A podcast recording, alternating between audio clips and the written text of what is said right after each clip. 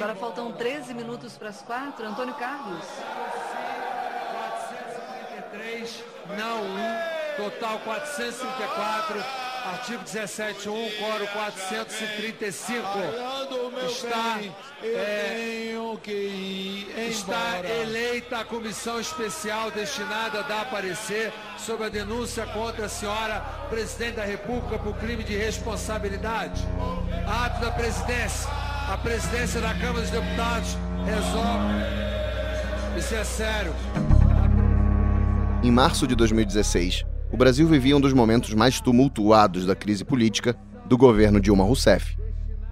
No mês seguinte, em abril, a Câmara daria aval ao impeachment da presidente, que seria afastada temporariamente pelo Senado em 12 de maio.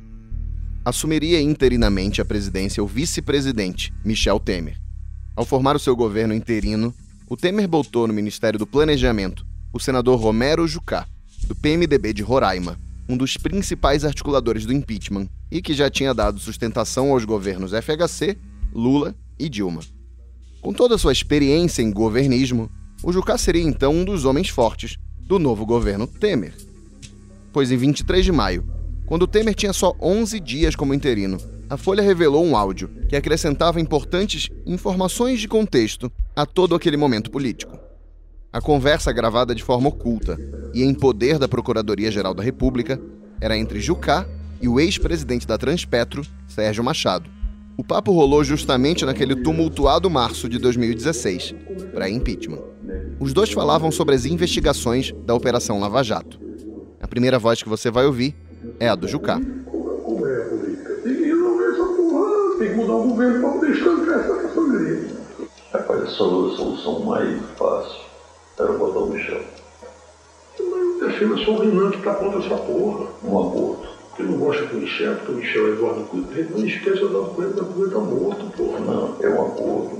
Botar o Michel.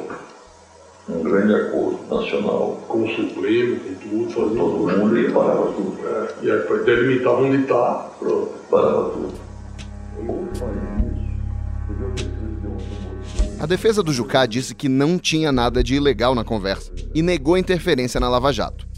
Mas, sob pressão, o ministro deixou o cargo em seguida e os famosos áudios lançaram sobre o novíssimo governo uma bela de uma dúvida sobre quais eram suas verdadeiras intenções.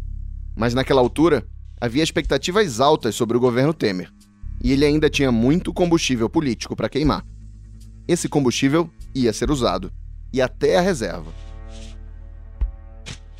Pessoa que chegou à presidência em idade mais avançada, aos 75 anos, o Michel Temer é uma figura de 1,70m, cheia de pose, com aquele jeitão formal, uma retórica pomposa, acompanhada sempre de gestos com as mãos de um lado para o outro.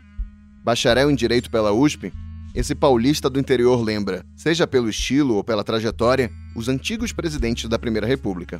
Antes dele, o último a ter a mesma formação acadêmica foi o Jânio Quadros, eleito presidente 58 anos atrás. A história do Temer também é um exemplo didático das mudanças de lado da política brasileira. É a história ainda de um presidente que começou com ímpeto reformista, mas esbarrou em denúncias e escândalos, chegando ao fundo do poço da impopularidade. Sobre ele, que governa o Brasil desde 2016, é o episódio 28 do Presidente da Semana. Retomá-lo-ei após a vinheta. Eu sou Rodrigo Vizeu e volto já.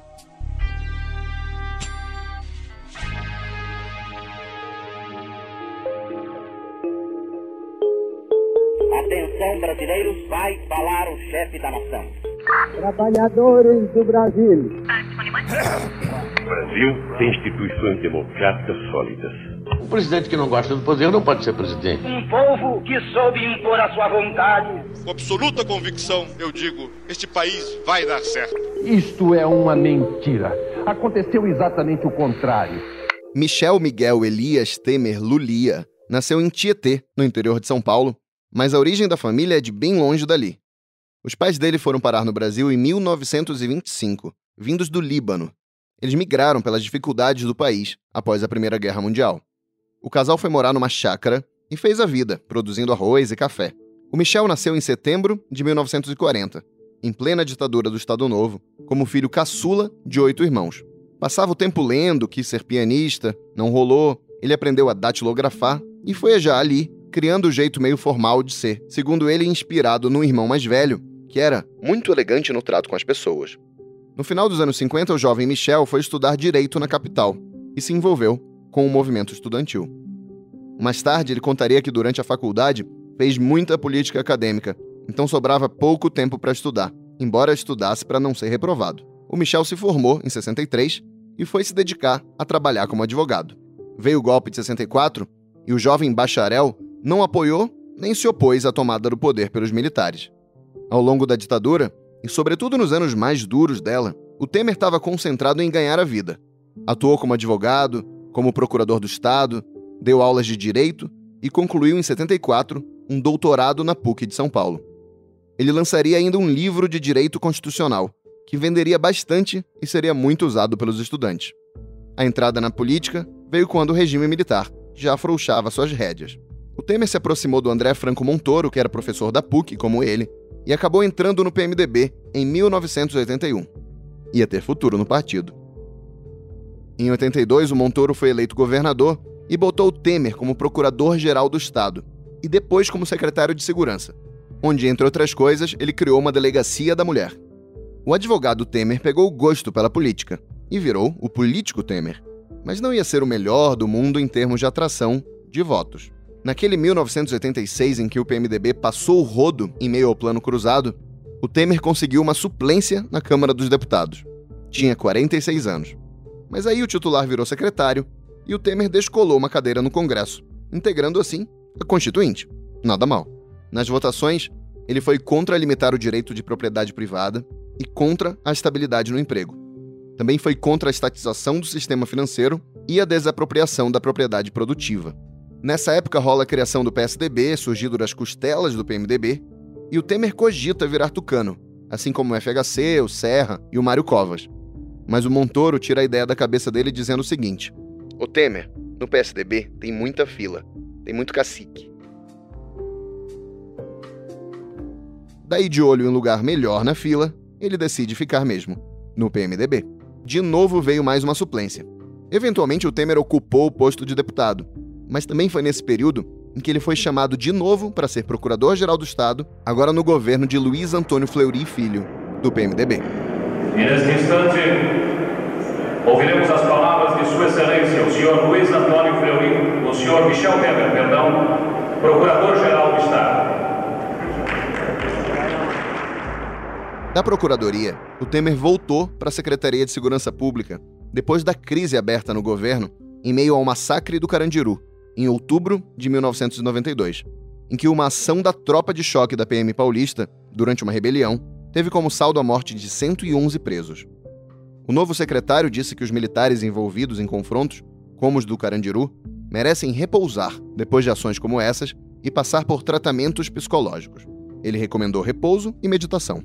Em sua gestão, ele obrigou policiais envolvidos em episódios com morte a fazer tratamento psiquiátrico e impôs a realização de exames para verificar vestígios de pólvora na mão dos mortos pela polícia. Aí vai, quando chega a eleição de 94, o PMDB está dividido. Como sempre, né? Diga-se. Em São Paulo tinha o grupo do ex-governador Orestes Quercia, que ia ser candidato a presidente pelo partido, e do governador Fleury. O Temer era próximo do Quercia e chega a ser cotado na disputa ao governo estadual pelo PMDB, mas acabou preterido nas articulações do Fleury. Com o FHC eleito presidente, o Temer também é cotado para ser ministro da Justiça. Mas, de novo, não tem o apoio do Fleury. Que fase. Pelo menos ele consegue se eleger deputado. Dessa vez, sem ser suplente, olha só. Líder do PMDB na Câmara, o Temer começa com uma postura de independência em relação ao novo governo federal tucano. Cobra mais cargos na gestão FHC e tudo. Mas com real a pleno vapor, o Fernando Henrique andava bem de avaliação. Para que brigar tanto, né? Então o Temer se afasta do Quércia, se aproxima do FHC e abraça com entusiasmo a agenda de reformas constitucionais propostas pelo governo. A confiança entre os dois passa a ser tamanha que o Temer é indicado pelo governo para ser o novo relator da reforma da Previdência, em 1996, aprovada em primeiro turno na Câmara em março daquele ano. Mas a resistência dos deputados foi braba, e foi derrubado no texto, por exemplo, a idade mínima para aposentadoria, entre outras derrotas do governo. A atuação do Temer não ia escapar da língua ferina do FHC segundo Tucano escreveu em seus próprios diários, publicados anos depois. A reforma da Previdência foi desfigurada. O Temer cedeu, além de todos os limites. Na última hora, o Michel Temer mudou coisas importantes que havia combinado conosco, tornando a reforma previdenciária muito pouco eficaz para o combate de uma porção de abusos. Em outro trecho, então, o presidente criticou as demandas de Temer por cargos. Disse assim: Temer é dos mais discretos, mas eles não escapam. Todos têm, naturalmente, seus interesses. O próprio Temer está querendo receber uma nomeação de alguém de fundo de pensão. Assim fica difícil. Essas coisas tão tristes desse nosso toma lá da cá, que fica discreto, mas ao mesmo tempo é muito concreto. Críticas à parte, o Temer se mostrava suficientemente confiável para o círculo de poder do FHC, inclusive votando a favor da emenda da reeleição. Daí ele ganha o apoio do Palácio do Planalto para sua candidatura à presidência da Câmara, em fevereiro de 97 ele se manteve fiel ao FHC, integrando uma viagem de parlamentares ao exterior, que ajudou a esvaziar o Congresso justo quando a oposição tentava fazer uma CPI para apurar as denúncias de compra de votos pela reeleição. Ele também se empenhou para garantir o apoio do PMDB à reeleição do presidente. E em 99, no começo do segundo mandato do FHC, o Temer, reeleito presidente da Câmara, barrou um pedido de impeachment contra o Fernando Henrique, solicitado pela oposição. Os oposicionistas liderados pelo PT entraram com recurso a ser votado no plenário. Aqui, o deputado petista José Dirceu. O presidente da República, senhor presidente da Câmara dos Deputados, que indeferiu o pedido, cometeu crime de responsabilidade, que coagiu o Ministério Público de público, é público e notório e dispensa prova. O governo foi defendido pelo jovem deputado Aécio Neves. Na verdade, o que presumo é que existe ainda uma frustração enorme na alma e no peito desses ilustres parlamentares que não ainda que não concordam, senhor presidente, ou não aceitam a deliberação majoritária da sociedade brasileira, que pela segunda vez em primeiro turno deu ao presidente Fernando Henrique o mandato de presidente da República. E não deu para a oposição, como anunciou o próprio Temer. Anunciou o resultado, votaram sim, 100 senhores parlamentares, votaram não. 342 senhores parlamentares, abstiveram-se, 3 senhores parlamentares. Total de votantes 445. O recurso foi rejeitado. Matéria vai ao arquivo. Naqueles anos, o Temer se indispôs em torno de votações no Congresso, com o presidente do Senado, Antônio Carlos Magalhães, que caçoava da aparência formal, dos cabelos para trás, daqueles movimentos todos com as mãos, inventando um dos apelidos que mais colaram no então deputado do PMDB, mordomo de filme de terror. Um apelido que se juntaria a outras maledicências na mesma linha, como comparar o Temer a um vampiro ou afirmar que ele é adepto do satanismo. Eu estou me antecipando na linha do tempo, mas já que eu mencionei isso, vou esclarecer a questão. Essa história do Temer satanista ia surgir ali por 2010, quando ele já era candidato a vice-presidente na chapa da Dilma. A história pipocava em sites de notícias falsas, páginas evangélicas anti-PT, tinha vídeo na internet insistindo numa grande conspiração das trevas. A botaria ia durar, ressurgir com força com o impeachment e com a presidência Temer. Ia virar meme depois dessa engasgada do novo presidente interino. Já estão encomendados. Bem que eu pedi, bem que eu pedi uma pastilha. Ia aparecer em depoimento da Lava Jato, com o marqueteiro João Santana, dizendo que reduziu as aparições do vice na campanha de 2014 ao constatar que a imagem de adorador do demônio era verificada em pesquisas internas com eleitores. O negócio ia ser assunto até no plenário da Câmara, nesse discurso de um deputado cuja voz você vai reconhecer dos debates presidenciais. Presidente Michel Temer, assim manda dizer o Senhor para ti: abandone a maçonaria, abandone o satanismo e vem correndo para Deus. Glória a Deus. Obrigado, presidente. Glória a Deus. Para que fique claro, o presidente que se declara católico, obviamente rechaça qualquer ligação com o Beuzebu. Eles lançaram uma tese de que era satanista. Imagine você. Satanista. Satanista. Satanista, é. E começaram a espalhar isso. Cultor de Satanás. Satã, é, uma coisa assim uma coisa, mas foi uma coisa brutal. Eu tive que organizar um grupo muito grande para combater essa, essa questão. Eu que sou religioso, né, que vou à missa desde os sete, sete anos de idade. Bom, mas voltando à nossa ordem dos fatos aqui, Quando vai acabando o governo FHC, o Temer se vê com cacife depois de anos de parceria com Tucanato. Ele se lança então pré-candidato ao governo de São Paulo. Mas o grupo dele é derrotado pelo grupo do Quércia, e ele não consegue a indicação do partido. Nessa época, o Temer chega a ser sondado para migrar para o PSB, para o PPS ou para o PTB, mas decide continuar mesmo, no PMDB. Ele se lança para disputar a reeleição como deputado e apoia o tucano José Serra para o Palácio do Planalto, contra o Lula, enquanto outros PMDBistas, como o ex-presidente e então senador José Sarney, apoiam o petista. É uma divisão muito presente no PMDB em vários momentos. De um lado, o PMDB do Senado, e do outro, o PMDB da Câmara. Alguns podem ver nisso uma absurda falta de unidade. Outros podem notar que num grupo dividido, se há sempre perdedores, também há sempre garantia de vitória. Além disso, apesar de ser da ala PMDBista que apostou no cavalo derrotado, quem era o presidente nacional do PMDB desde 2001 era o Temer. E é ele que inicia articulações com Zé Dirceu, escolhido para a Casa Civil do Lula, em torno de uma aliança formal do PMDB com o novo governo. A questão foi que o Lula nutria certa desconfiança em relação ao PMDBista e veta o acordo naquele momento. Daí, durante o governo Lula, o Temer se vê numa situação ambígua, de ser o chefe de um partido louco para integrar o governo e ganhar cargos, mas ao mesmo tempo membro de uma ala mais ligada, até historicamente, ao tucanato. Nos anos iniciais de austeridade do governo Lula, o Temer cobra ousadia e geração de empregos do petista. Na eleição municipal de 2004, ele se lança candidato a vice-prefeito de São Paulo, na chapa da Luísa Erundina, do PSB. Com eles derrotados no segundo turno, o deputado permite que membros do PMDB paulistano apoiem o Serra. Em 2006, ele tenta fazer o PMDB ter um candidato próprio ao Planalto, mas não consegue e acaba apoiando a candidatura do Geraldo Alckmin, do PSDB.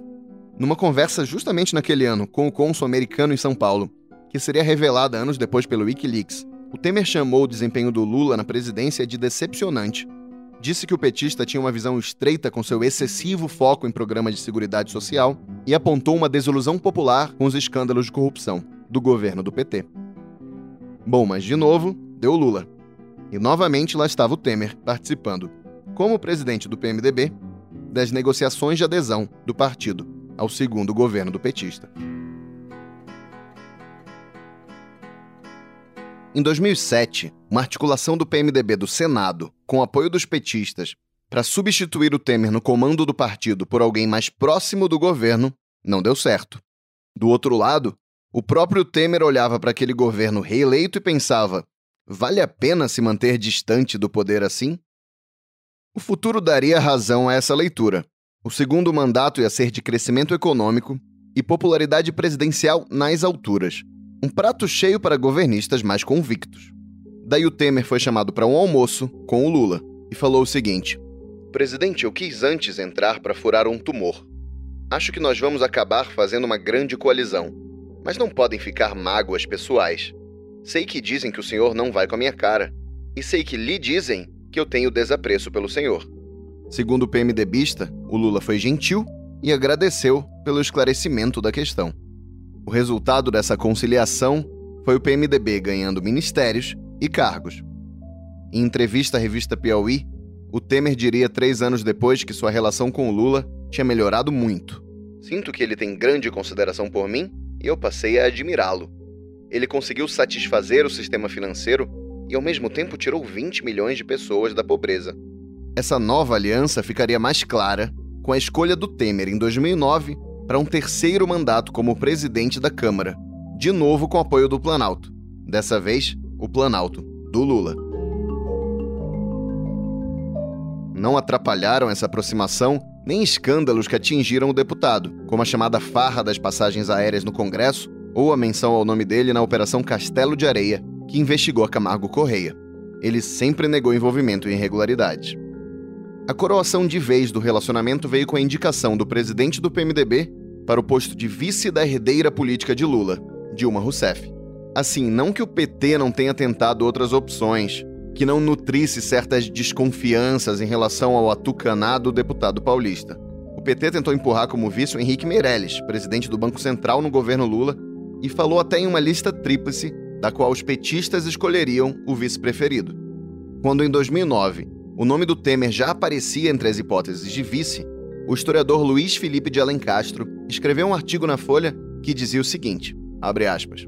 Uma presidenciável desprovida de voo próprio na esfera nacional, sem nunca ter tido um voto na vida, estará coligada a um vice que maneja todas as alavancas do Congresso e da máquina partidária PMDBista. O impasse poderá transformar a ocupante do Alvorada em refém do morador do Palácio do Jaburu. Fecha aspas.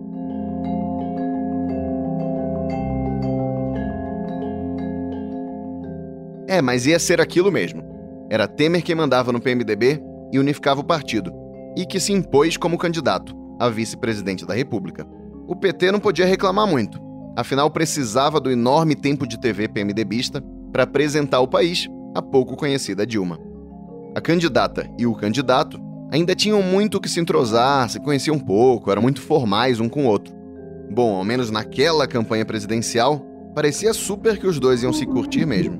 Eu tenho um companheiro de chapa, um vice, que é uma pessoa experiente, séria, que tem uma tradição política, que eu tenho certeza que saberá honrar e me substituir à altura. A Dilma trabalhou para que nós tivéssemos democracia política no país. Faltava a democracia do pão sobre a mesa. E quem fez a democracia do pão sobre a mesa? Quem distribuiu alimentos para o país? Quem gerou 14 milhões de empregos? Quem elevou 30 milhões de pessoas da classe D e E para a classe C? Foi o presidente Lula. Dilma, eu quero dizer da honra da alegria que eu tenho de, como brasileiro, partilhar o governo com você, estar ao seu lado nesta campanha, obedecendo às suas diretrizes. O resultado a gente sabe. Com a popularidade do Lula e o poder das máquinas partidárias do PT e do PMDB, enfim formalmente unidas, a chapa Dilma e Temer venceu a eleição. Na posse em 1 de janeiro de 2011, lá estava o vice ao lado da presidente no parlatório do Palácio do Planalto. O Temer não chamou muito a atenção da imprensa e da população, mas sim quem estava à sua direita, a mulher Marcela Temer, então com 27 anos. Mas outra figura feminina também chamou a atenção e foi destaque nas redes sociais na internet, a mulher do vice-presidente Michel Temer. No dia, ela chegou a ser o terceiro tópico mais comentado no Twitter. Questionado sobre a popularidade da mulher, o vice-presidente disse apenas que ela é uma pessoa discreta e é a mãe do filho dele. Ex-modelo, ex-miss, bacharel em direito e 43 anos mais jovem que o PMDBista, a Marcela é a terceira mulher com que o Temer se casou. O filho do casal, Michelzinho, completou nove anos em 2018. O Temer e a Marcela se conheceram em 2002, durante uma campanha. Ela, que tinha na época 19 anos, disse ter achado então um deputado de 62 charmosão. Estimulada pelo pai, ela enviou um e-mail para parabenizar a reeleição do Temer à Câmara. Ao contar a história, várias vezes o PMDBista diria ter ficado muito feliz quando chegou aquele fax. A Marcela comentaria numa entrevista à TPM: Coitado, ele acha que e-mail é fax. Além do Michelzinho, o Temer tem três filhas do primeiro casamento e um filho fruto de um outro relacionamento. Bom, mas voltando à primeira vice-presidência Temer. Olha, foi meio que um marasmo, na verdade. Durante a campanha, ele tinha dito que ia ser extremamente discreto, como convém a um vice. E foi o que restou a ele. Ainda mais com aquela Dilma popular de boa parte do primeiro governo dela. Ele ressurgiu durante os protestos de 2013 ao se opor à ideia da Dilma de constituinte exclusiva para a reforma política. Ele também atuou para botar seu aliado Eduardo Cunha na liderança do PMDB contra a vontade da Dilma, o que ia começar a dar dor de cabeça para o governo. O PT ironizava o vice, apelidando ele de aspirador de pó, alguém que só era usado para limpar as sujeiras e confusões do PMDB. A coisa devia estar tá tão suave no Palácio do Jaburu que o Temer teve tempo de lançar, em 2013, um livro de poemas intitulado Anônima Intimidade. Eu leio aqui um deles. Falta-me tristeza, instrumento mobilizador dos meus escritos. Não há tragédia à vista, nem lembranças de tragédias passadas, nem dores no presente. Lamentavelmente, tudo anda bem. Por isso, andam mal os meus escritos. Apesar daquela pasmaceira vice-presidencial, a parceria PT e PMDB dava frutos. e se manteve para a eleição de 2014. A Dilma se reelegeu e mandou um afago para o vice no discurso da vitória. Agradeço ao meu companheiro de chapa, parceiro de todas as horas, meu vice, Michel Temer. Aí aquele casamento que andava no marasmo ia afundar de vez a partir de 2015, quando o governo Dilma mergulha na impopularidade. Começam todos aqueles protestos de rua anti-PT e vai surgindo aos poucos aquela palavra mágica: impeachment. Em abril de 2015, a presidente passou para o Temer o comando da articulação política do governo. O vice contaria depois que se lançou a 24 horas de trabalho para reorganizar a base da Dilma, em crise depois que a presidente e o PT trabalharam contra a vitoriosa eleição de Eduardo Cunha para a presidência da Câmara. O Temer ia dizer mais tarde, porém, que ele foi sabotado pela chefe, que teria ficado com ciúmes do assédio que o novo articulador político passou a ser alvo da parte dos políticos. Ele também contou que os acertos feitos por ele com o Congresso eram desautorizados pelo gabinete presidencial. Esse empoderamento do vice durou quatro meses. Mais tarde, o Temer diria que a Dilma poderia ter tido nele um grande aliado, mas escolheu transformá-lo no inimigo. A partir dali, a sucessão de eventos foi alucinante e, por vezes, meio inacreditável, como eu já contei no episódio anterior da Dilma. Do lado Temer da história, o principal foi isso aqui. Em agosto, o Temer veio com essa, sem citar a Dilma. É preciso que alguém é, possa, tenha capacidade de reunificar a todos, de reunir a todos, de fazer este apelo. Eu estou tomando esta liberdade eh, de fazer este pedido, porque, caso contrário, nós podemos entrar numa crise desagradável eh, para o país. Os petistas farejaram aí a semente da traição. E vinha mais. Em setembro, numa conversa com empresários, o Temer veio com essa outra. Ninguém vai resistir três anos e meio com esse índice baixo, para continuar com 7%, 8% de popularidade. E fato, é difícil é, passar três anos e meio. Naquele mesmo mês, o sinal de alerta petista acendeu de vez com a propaganda partidária de TV do PMDB. O Brasil enfrenta uma crise econômica que já resulta em recessão e desemprego, e uma crise política que retarda uma mudança desse cenário. É hora de deixar estrelismos de lado. É hora de virar esse jogo. É hora de reunificar os sonhos um mosaico formado pelos rostos de PMDBistas célebres como Renan, Eunício, Cunha, Eliseu Padilha e tantos outros formavam o rosto de quem? Do Temer. O Brasil passa por um período difícil na economia, assim como por dificuldades políticas. Todas superáveis. É imprescindível unir forças, colocar o Brasil acima de qualquer interesse partidário ou motivações pessoais. Crise se enfrenta com união, com coragem, com determinação e retidão. É nesse contexto que devemos pensar o Brasil. Cabe a nós, representantes de todos os setores da sociedade, o dever de construir agora um amanhã cada vez melhor. Aí, em outubro, o PMDB divulga o documento Uma Ponte para o Futuro, com críticas ao cenário político e econômico, com toda a cara de programa de governo. No dia 2 de dezembro, o Cunha autoriza a abertura do processo de impeachment, para se resguardar, Dilma insistiu que esperava integral confiança de seu vice-presidente. Não só confio, como sempre confiei. Ele sempre foi extremamente correto comigo e tem sido assim. Não tem por que desconfiar dele um milímetro. A amigos, o Temer reagiu à frase dizendo: Ela nunca confiou em mim. No dia 7, o vice mandou uma carta para o presidente. Olha, foi uma bela de uma lavagem de roupa suja, que desce as minúcias de reclamar da distribuição de cargos. Infelizmente, para não me alongar demais aqui, eu vou destacar só alguns trechos para você se deliciar ou se constranger profundamente. Abre aspas. Verba volant scripta manent. O que quer dizer no meu péssimo latim, as palavras voam e os escritos permanecem. Desde logo lhe digo que não é preciso alardear publicamente a necessidade da minha lealdade. Tenho-a revelado ao longo destes cinco anos. Entretanto, sempre tive ciência da absoluta desconfiança da senhora e do seu entorno em relação a mim e ao PMDB. Desconfiança incompatível com o que fizemos para manter o apoio pessoal e partidário ao seu governo. Passei os quatro primeiros anos de governo como vice decorativo. A senhora sabe disso. Perdi todo o protagonismo político que tivera no passado e que poderia ter sido usado pelo governo. Sei que a senhora não tem confiança em mim e no PMDB hoje e não terá amanhã. Eu lamento, mas esta é a minha convicção. Fecha aspas. Que treta, hein? Você deve estar pensando. Pois ia piorar. Depois da cartinha, veio o áudio de WhatsApp.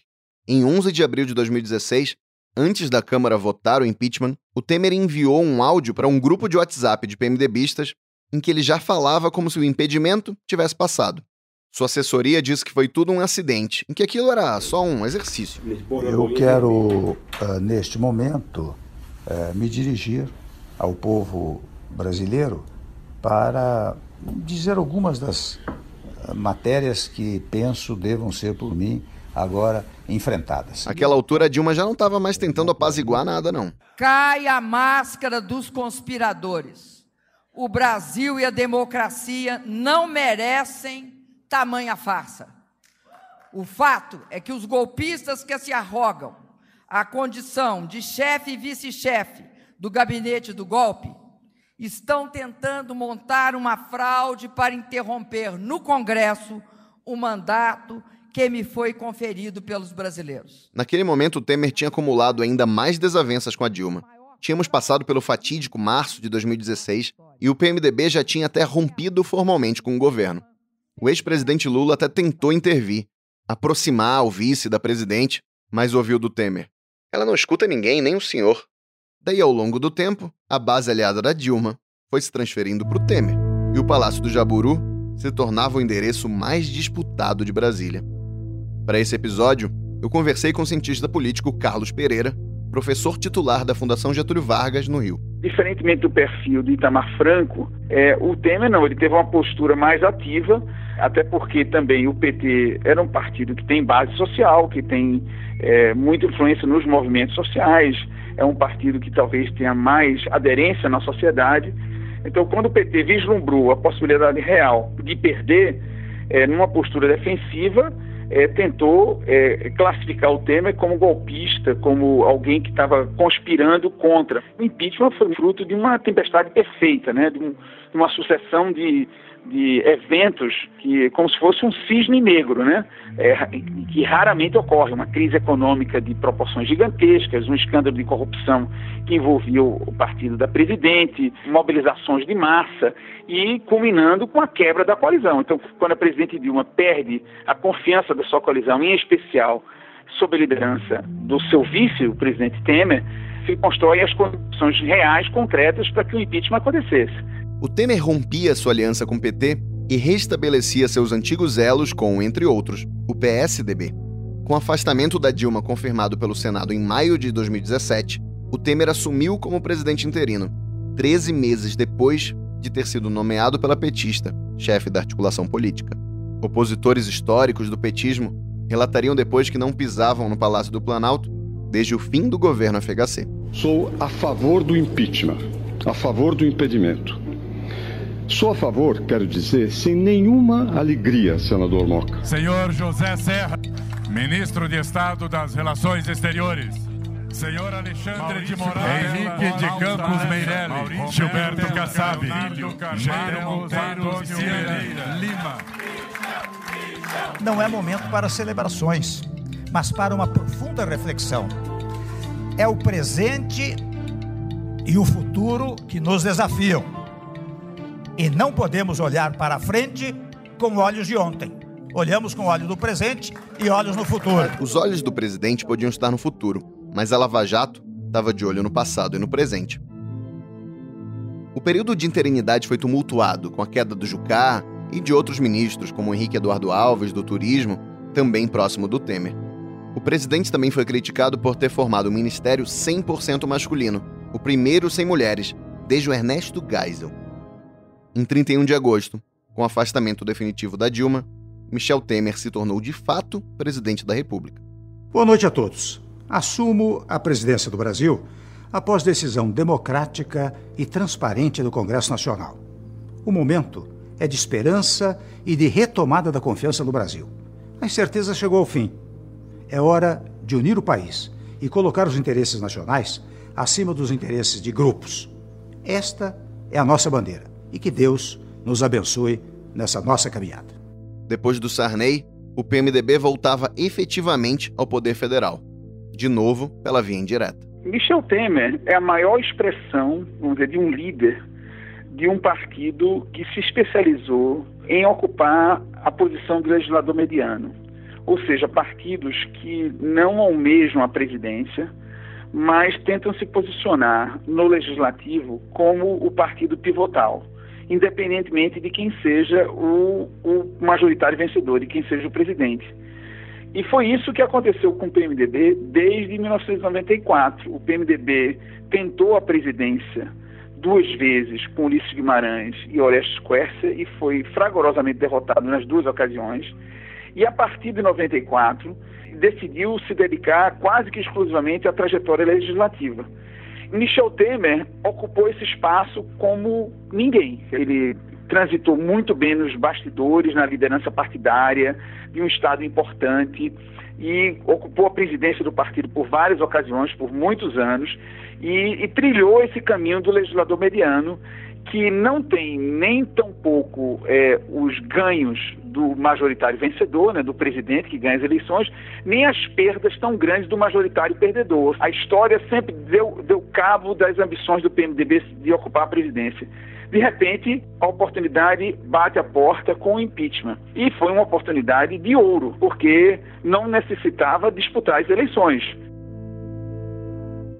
Fora lidar com as crises políticas e policiais do momento, o Temer tinha um abismo econômico para resolver. Depois de estagnar em 2014, a economia brasileira ia encolher mais de 7% em 2015 e 2016 somados. A inflação beirava 10% em 12 meses. O déficit do orçamento era crescente e o desemprego atingia 12 milhões de brasileiros.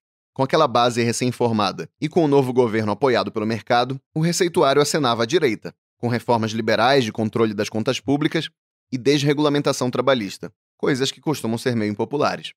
A Fazenda foi ocupada pelo Henrique Meirelles, e entre as mudanças propostas pelo governo estava o estabelecimento de um teto de gastos, que fixava um limite das despesas públicas por um prazo de 20 anos, uma ideia que foi duramente criticada pela agora oposição petista. Para passar tudo isso, o Temer ia ter que usar, e muito, a sua experiência de velho cacique do Congresso. Talvez o, o presidente Temer tenha sido o presidente desde a redemocratização que tenha é, compartilhado mais poder e recursos proporcionalmente ao peso político de cada aliado que fazia parte da sua coalizão. Ou seja, quando os partidos aliados recebem recursos e poder proporcionalmente ao peso de cada um, você reduz animosidades. Além disso, a coalizão do presidente Temer foi ideologicamente bem homogênea, foi uma coalizão de centro-direita, com uma agenda muito clara, uma agenda bem definida de. E mais ainda, ao contrário das gestões do ex-presidente Lula ou mesmo da ex-presidente Dilma, em que a coalizão desses dois presidentes não espelhavam a preferência mediana do Congresso, o presidente Temer construiu a sua coalizão quase que como um espelho do Congresso. O fato dele ter construído essa aliança tão ampla, homogênea e que espelhava a preferência mediana do Congresso, ajudou muito para que ele conseguisse colocar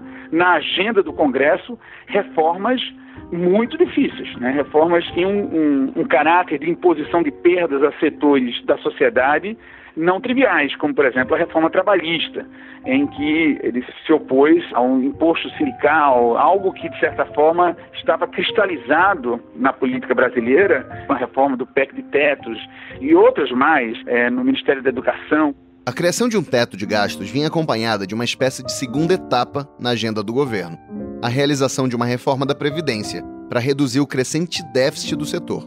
A lógica é a seguinte: como a despesa previdenciária só cresce e foi criado um teto constitucional de gastos, com o tempo, os gastos com aposentadorias e pensões vão começar a comer outras fatias do orçamento, como educação e saúde, por exemplo. A não ser que se faça uma reforma para reduzir benefícios, o que nunca é a ideia mais popular do mundo e o que explica a dificuldade dos sucessivos governos de alterar o sistema.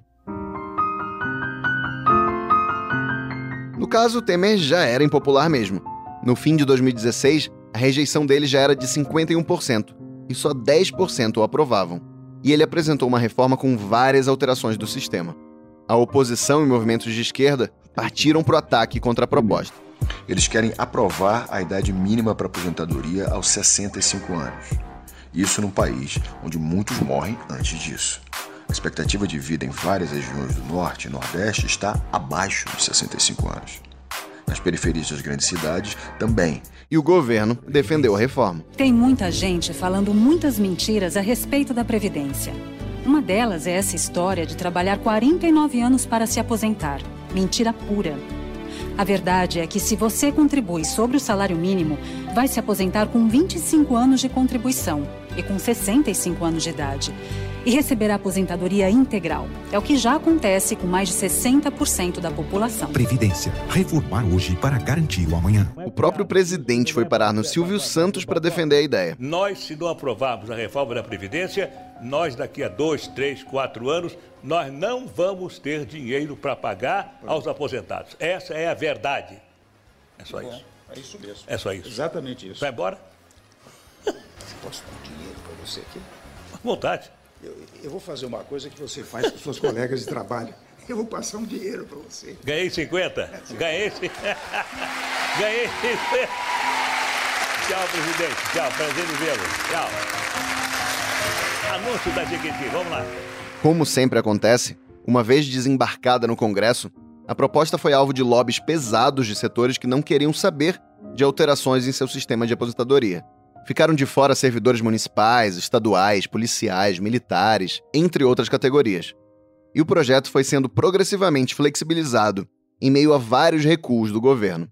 E por falar em recuos, tá aí uma palavra com que os brasileiros se habituaram ao longo dessa presidência que tanto pena em termos de popularidade. O governo de Michel Temer recuou e vai recriar o Ministério da Cultura. O governo anunciou um novo recuo. O governo decidiu revogar sobre a reserva renda. A decisão do presidente de recuar na nomeação de Carlos Marum. O governo recuou e decidiu retirar do orçamento do ano que vem. O presidente Michel Temer, ao que parece, pretende pisar um pouco Michel no Temer foi forçado a desconfirmar. Michel Temer voltou atrás e informou o presidente Michel Temer desistiu de assinar um novo decreto. De todo modo, entre recuos e vitórias legislativas, o governo entrou em 2017 passando o que queria, como o teto de gastos e a reforma trabalhista. Essa última, que se para o governo visou facilitar novas contratações ao flexibilizar bastante as relações entre empregadores e empregados, para a oposição representou um ataque contra os direitos dos trabalhadores. A próxima muralha do governo era justamente a nova Previdência. E no ritmo que iam as coisas, parecia que ia rolar. A questão é que em maio de 2017, veio a bomba que é redefinir os rumos do governo Michel Temer. Na mira de investigadores, o empresário Joesley Batista, dono do frigorífico JBS, fechou delação com a Procuradoria-Geral da República. Dentro do pacote estava a participação dele em ações controladas para coleta de provas. Uma dessas ações previa gravar o Temer numa visita do empresário a ele na garagem do Palácio do Jaburu à noite. Na gravação, Joesley fala de zerar pendências com Eduardo Cunha àquela altura preso e mandando recados para políticos, entre eles o Temer. A história foi informada inicialmente pelo jornal o Globo e abriu uma crise que fez lembrar os momentos mais loucos da era Dilma. A própria permanência do Temer no poder foi posta em questão.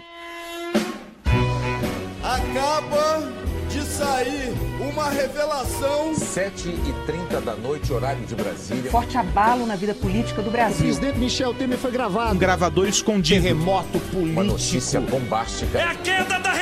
Uma mudança total no Brasil. O colunista Lauro Jardim. Publicada pelo jornal O Globo. Nela, Joesley Batista conta ao ex, ao ex, ao ex, ao presidente Michel Temer. Pagamentos Compra do silêncio. O ex-deputado Eduardo Cunha, O operador Lúcio Funaro Michel Temer disse. Abre aspas. tem que manter isso, viu? Tem que manter isso, Tem viu? que manter isso, viu? Tem que manter isso, viu? A gente ainda precisa ver é, como é essa gravação. Tudo bem Eduardo? Tem que manter isso, viu? Ele está decidindo se vai ou não fazer um pronunciamento oficial a toda a nação ainda hoje. Tudo bem? E desde logo ressalto que só falo agora, que os fatos se deram ontem, porque eu tentei conhecer, primeiramente, o conteúdo de gravações que me citam. Mas até o presente momento não o consegui. Ouvi realmente o relato de um empresário que, por ter relações com o ex-deputado, auxiliava a família do ex-parlamentar. Não solicitei que isso acontecesse e somente tive conhecimento desse fato nessa conversa pedida pelo empresário. Em nenhum momento autorizei que pagassem a quem quer que seja para ficar calado. Não comprei o silêncio de ninguém. Não renunciarei. Repito, não renunciarei. A crise aberta pelos áudios ia se alongar por muito tempo, ampliando as contestações nas ruas contra o governo Temer. Uma das manifestações mais críticas ocorreu em 24 de maio, juntando centrais sindicais e movimentos de esquerda que pediam a saída do presidente e se opunham às reformas. Brasília teve cenas de batalha campal, com o exército convocado para conter os protestos, e um saldo de 49 feridos, 8 detidos e ministérios depredados. Bom, mas voltando ao que tem nos áudios. O diálogo tem trechos confusos e inaudíveis, mas ouve aqui os principais pedaços. É, primeiro dizer o seguinte, estamos juntos aí, se eu precisar de mim, viu? Me fala. É... Passar, esperar passar. Eu te ouvi um pouco, presidente. Como é que tá? Como é que o senhor está nessa situação toda aí, Eduardo? O Eduardo resolveu fustigar, né? Você viu que. Eu não sei como é que tá essa relação. Tá, que o Moro indeferiu 21 perguntas dele hum. e não tem nada a ver com a defesa dele. Pois é. Era para me trutar. Dentro do possível, eu Fiz o máximo que deu ali, zerei tudo, o que tinha de alguma pendência daqui para ali, zerou, tal, tal. liquidou tudo e ele foi firme em cima, ele já estava lá, veio, cobrou, tá, tá, tá. Eu estou lá me defendendo. Como é que eu, o que, que eu mais ou menos dei conta de fazer até agora? Eu estou de bem com o Eduardo. Tem que manter isso. Viu? Todo mês também. Eu estou segurando as pontas, estou indo. A partir dos áudios, o presidente concluiu que tinha margem para se defender e contra-atacar. Ele insistiu que era inocente, que não tinha cometido crime nenhum e que aquelas declarações gravadas eram apenas ele sendo gentil ao concordar com Joesley Batista e deixando o cara falar. Não foi o que concluiu o procurador-geral, Rodrigo Janot, que denunciou Temer sob acusação de corrupção passiva e pediu a perda de seu mandato. O relatório da Polícia Federal sobre o caso entendeu que, com base na gravação feita pelo Joesley, a única interpretação possível era que o presidente tinha incentivado o pagamento para manter o Cunha em silêncio. O PMDBista, portanto, teria atuado para embaraçar a investigação e não comunicou a autoridades competentes sobre o que lhe foi narrado. Tudo isso de acordo com a PF. Na denúncia, o Janot apontava o presidente como destinatário de uma mala de propina de 500 mil reais, além da promessa de mais recursos. Tudo isso com a intermediação do ex-assessor, Rodrigo Rocha Loures, que foi filmado pela polícia correndo com mala de dinheiro. O senador Aécio Neves, do PSDB, um dos principais apoiadores do governo, também foi alvo das gravações do Joesley. Com a denúncia contra o Temer, foi a primeira vez na história brasileira que um presidente da República foi acusado formalmente de crime no exercício do cargo. Os citados negaram as acusações. Mas aí tem uma coisa: quando o presidente é alvo de uma acusação desse tipo, a Câmara dos Deputados precisa dar aval ao prosseguimento da denúncia. E o Temer tinha bem mais controle de sua base do que a Dilma o plenário acaba de aprovar o arquivamento da denúncia de corrupção passiva contra o presidente Michel Temer, apresentada pelo procurador-geral. Votaram com o Temer 263 deputados, que foram contra autorizar o Supremo a analisar o caso. Outros 227 apoiaram dar prosseguimento à acusação. Não teve muito tempo não para o presidente respirar, porque em setembro de 2017, o Janot veio com outra denúncia contra ele, agora sob acusação de obstrução de justiça e participação de uma organização criminosa que teria recebido ao menos 587 milhões de reais em propina. Vários PMDBistas foram acusados também, entre ministros, ex-ministros e outros aliados. Segundo a acusação, crimes foram cometidos na Petrobras, em Furnas, na Caixa e na Câmara, tendo Temer como líder do grupo criminoso, desde que ele tinha chegado à presidência. De novo, os acusados negaram tudo. E, de novo, o Temer conseguiu barrar a denúncia junto aos deputados, em outubro de 2017. Mas nessa segunda vez, o placar foi mais apertado, com 251 votos a favor do presidente e 233 contrários. Apesar das duas denúncias e de outras investigações, o Temer conseguiu se manter no poder, mas para isso queimou muito seu capital político. A popularidade foi para as cucuias. Em setembro de 2017, segundo o Datafolha, só 5% dos brasileiros aprovavam o governo, contra 73% que o rejeitavam. O Temer superou a Dilma e se tornou o presidente mais rejeitado desde o fim da ditadura militar. Em janeiro de 2018, o presidente fez várias queixas numa entrevista à Folha. Eu verifico que não há nenhum movimento popular para o meu afastamento. Houve duas denúncias desarrazoadas, ilegítimas, fruto de uma tentativa de derrubar o presidente da República. Você fotografou algum popular em frente ao Congresso Nacional quando se processavam essas duas denúncias? Nenhum. As pessoas têm vergonha de dizer que apoiam o governo.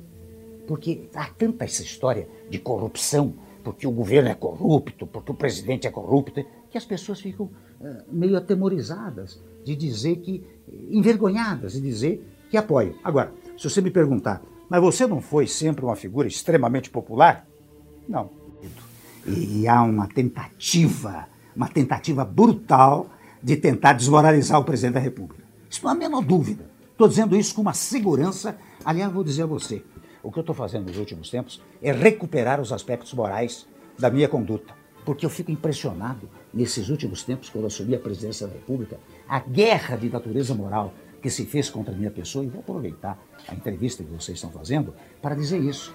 A, a tentativa de desmoralização do plano moral, eu, que fui secretário várias vezes em São Paulo, que tive uma vida universitária exitosa, com 400 mil livros vendidos, e uma vida política uh, e pública muito uh, correta, uh, muito ética. Né? De repente chego na presidência da República e sou vítima de uma, de uma avalanche que me transforma como se fosse um sujeito corrupto, que permite a você fazer essas perguntas que você está fazendo, como se eu fosse um sujeito capaz das maiores barbaridades. Eu não vou sair da presidência com esta pecha de um sujeito que uh, incorreu em falcatruas, etc, etc. O grande pecado do, do, do presidente Temer foi talvez ele não ter conseguido se livrar do seu passado, dessa trajetória do partido mediano, legislativo, de que, de certa forma, busca é, acesso a benefícios e recursos e não poder central, e, de certa forma, sucumbiu em escândalos de corrupção. O fato de ter sido flagrado pleno palácio em hora inconveniente, à noite, sem agenda, gravado é, pelo Joesley Batista, é, gravações no mínimo não republicanas, isso fraturou a imagem do presidente Temer. Ele, ele se transformou de um governo muito ativo, muito capaz de, de exercer a liderança, de ter o controle da agenda do Congresso, de ter a capacidade de, de implementar reformas de, de grande magnitude para um presidente que alocou praticamente toda a energia para não cair, para sobreviver politicamente. Nos aproximamos agora do final do seu governo com uma sensação imensa de melancolia. É, a gravação é, do Joesley enterra um tema reformista com um legado positivo e abre o fosso, vamos dizer assim, de um Temer em busca da sua sobrevivência, não só política, mas a sua sobrevivência judicial. Eu perguntei ao Carlos Pereira como ele vê a acusação feita pelo Temer e por aliados de que a PGR agiu politicamente, tentando dar um golpe contra o presidente da República. Eu não vejo, não. Eu acho que as instituições de controle no Brasil, elas são muito profissionalizadas. Se houve algum excesso do Procurador-Geral da República, eu não acho que ele teve nenhuma motivação política. Agora, como vai se dar agora juridicamente, é uma coisa que, que, que é difícil prever, né? Vai ter um, um processo legal, né? Toda oportunidade de defesa, ele vai ter que enfrentar na justiça e demonstrar sua inocência. Se for capaz de fazer isso, talvez ele recupere um pouco dessa imagem, tente vamos dizer assim, passar a imagem de alguém que foi injustiçado, mas se for condenado, vai cristalizar essa imagem de um presidente corrupto. Com o começo do ano eleitoral, o Temer chegou a flertar com a ideia de reeleição. Apesar de tudo, a expectativa dele era de que, com a melhoria dos indicadores econômicos, a popularidade ia dar uma melhoradinha. O presidente Michel Temer deve mesmo disputar a reeleição e pretende lançar oficialmente a candidatura o mais cedo possível. Pois é, não rolou. Os números continuaram ruins ao longo do ano. O presidente virou até fantasia de um destaque de escola de samba na Sapucaí. Tá com a faixa de presidente, vampiro aí. Vampiro neoliberalista. O governo tentou retomar a iniciativa das coisas com a intervenção federal no Rio, que interrompeu de vez os planos da reforma da Previdência. porque a Constituição determina que não pode haver emendas ao texto enquanto está rolando uma intervenção. Mas nada disso rendeu os frutos de popularidade esperados. Até porque em maio ainda rolou a greve dos caminhoneiros, quase levando o país ao colapso logístico. O atualizado da rejeição presidencial veio em junho, mês em que o presidente atingiu ainda mais inéditos 82% de reprovação popular e só 3% de aprovação. Do ponto de vista econômico, o país saiu da recessão dos anos finais do petismo, mas cresceu só 1% em 2017 e só deve crescer 1,8% em 2018, segundo o FMI. A inflação caiu, a taxa de juros também, e indicadores melhoraram, mas de forma tímida e aquém das expectativas. O desemprego cresceu ao longo do governo, atingindo quase 14 milhões de pessoas. Chegou a recuar um pouco ao longo do ano, mas se manteve um saldo de quase 13 milhões de desempregados. Na disputa eleitoral de 2018, a palavra Temer virou tóxica, usada para atacar adversários e evitada por aliados, como Meirelles, o presidenciável do agora MDB. Quem primeiro chamou foi o Lula. Depois me chamaram para consertar os erros da Dilma. Aqui nesse debate, novamente, nós vemos 50 tons de Temer alguns querem se afastar dele. Aliás, o Temer deu uma entrevista hoje dizendo que o Alckmin é o seu candidato mais ligado ao governo. Talvez seja o preferido, mas não o único. Muitos aqui, inclusive, ajudaram a aprovar medidas do governo Temer contra você e contra todo o povo brasileiro. O SCAF pode até tentar esconder, mas ninguém tem dúvida de que o SCAF é o candidato do Michel Temer em São Paulo. Com uma agenda discreta e o Palácio do Planalto calmo, o presidente passou a se dedicar então a responder às críticas, assumindo aos 78 anos certos ares de youtuber. João Dória, eu quero me dirigir a você.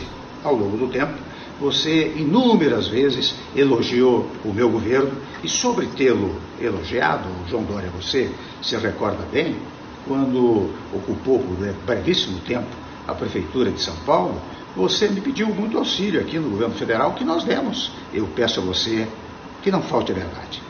Desacelera. Geraldo Alckmin, candidato a presidente da República, me dirijo a você. A você pelas falsidades que você tem colocado no seu programa eleitoral. Você diz que a educação foi um desastre. Pois você sabe quem foi o meu ministro da Educação? É o Mendonça Filho, que é do DEM, um partido que apoia a sua candidatura. Haddad, eu quero falar com você. Você que pode ser candidato a vice-presidente ou candidato a presidente da República, não sei bem como serão as coisas. Mas quero recomendar a você, quando você e seus companheiros me chamam de golpista, eu quero que você leia a Constituição, Haddad. Tome cuidado, Haddad. Tenha cuidado. Impopular, escanteado da própria sucessão, renegado por aliados, o Temer viu ainda seu MDB minguar após o primeiro turno da eleição, virando apenas uma bancada média na Câmara parece que a presidência é o karma do MDB, né?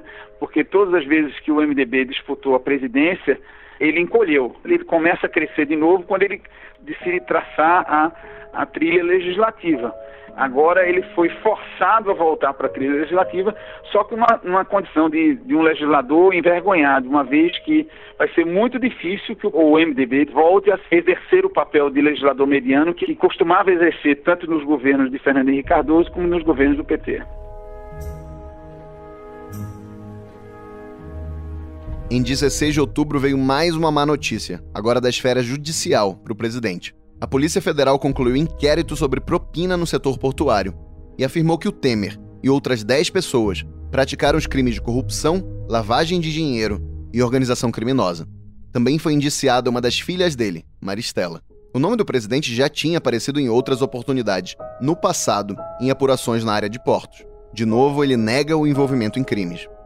Lembrando que, com o fim do mandato, as denúncias barradas pela Câmara são descongeladas e o Temer perde o foro especial a que ele tem direito como presidente da República. Como é que os livros de história vão se referir ao, ao governo Temer? Eu acho que vai ser com sentimentos contraditórios, sentimentos de um presidente que fez um esforço importante de reequilibrar a economia do país, mas ao mesmo tempo reproduziu, vamos dizer assim, comportamentos desviantes, reprováveis para alguém que ocupa um cargo dessa magnitude. É, o presidente Temer é, definitivamente é um, um, um, político muito habilidoso, né? um político é, que, se tivesse uma palavra para resumir, eu diria o, o, o presidente da negociação, Sim, ideal para o presidencialismo de colisão. É um presidente que sabe escutar, um presidente que sabe respeitar procedimentos, rotinas legislativas, que não ignora o Congresso, que não estabelece conexões diretamente com o público, mas tenta construir um governo é, partidário. Então, essas características definem muito o Temer. Né? O, o Temer tem esse perfil de um político profissional. Por outro lado, é um político que, de certa forma, se for comprovado essas acusações de corrupção, a sensação que tenho é que um presidente que não conseguiu se livrar desse passado. Apesar dos pesares, o presidente brincou ao lembrar que, diante de uma eleição presidencial polarizada e com candidatos com altos índices de rejeição, estava surgindo nas redes sociais, meio de zoeira, uma versão inversa do Fora Temer que tantas vezes ele ouviu durante sua presidência. Quando os senhores vêm aqui para a tribuna como fez o Glaucio, né, para dizer, olha, reforma trabalhista, etc., terceirização, foram momentos extraordinários eh, do seu governo. Isso se deu sem traumas, porque depois daqueles quatro, cinco meses inaugurais, iniciais, nós não tivemos esse problema no país. Eh, não tivemos movimento de rua, não é? Não tivemos. Tinha, claro, de vez em quando tem. Você vai num lugar qualquer, tem 5, 6, 10, 40 que se reúnem, ah, fora Temer, etc. Né? Essas coisas assim. Né? Mas isso faz para a democracia, eu ouço aquilo, e de que coisa boa. Tem gente se manifestando, é verdade. É, não é? Mas se bem que agora tem um Fica Temer aí que está correndo pela, pela rede, né?